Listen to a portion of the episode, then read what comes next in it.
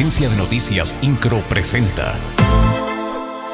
Resumen informativo. El gobernador Mauricio Curi González atestiguó la presentación de resultados de evaluación y rutas de aprendizaje para la educación media superior, ejercicio que realizó la Secretaría de Educación de Querétaro con el apoyo de la Iniciativa de Educación con Equidad y Calidad de la Escuela de Gobierno y Transformación Pública del Tecnológico de Monterrey, a fin de identificar los aprendizajes imprescindibles y definir el rumbo del desarrollo de la juventud del Estado.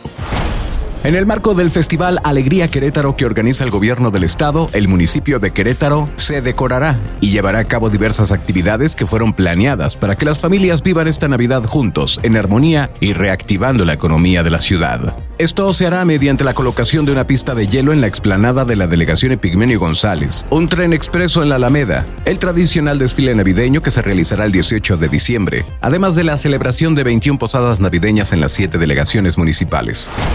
La secretaria de Servicios Públicos Municipales, Alejandra Aro de la Torre, informó que del primero de diciembre al 7 de enero, la ciudad se iluminará con más de 98.500 luces LED, 92 guirnaldas de luz, 174 adornos decorativos y 19 adornos monumentales, un árbol navideño monumental y 12 proyectores en sitios públicos como el Andador 5 de Mayo, Andador Libertad, Jardín Guerrero, la calle Alameda, calle Corregidora, Plaza Constitución, el Tanque Agua, las siete delegaciones municipales, Plaza Los Arcos y los mercados municipales.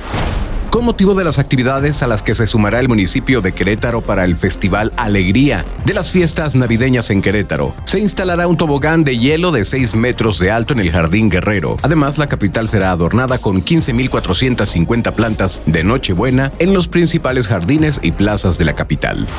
El municipio de Querétaro anunció las acciones, estrategias, servicios y operativos que se llevarán a cabo para la protección de los grupos de población vulnerable en esta temporada invernal. El alcalde Luis Nava destacó que por primera vez, el alcalde Luis Nava destacó que por primera vez se realizarán recorridos para garantizar la salvaguarda de la población infantil y de adultos mayores en situación de calle.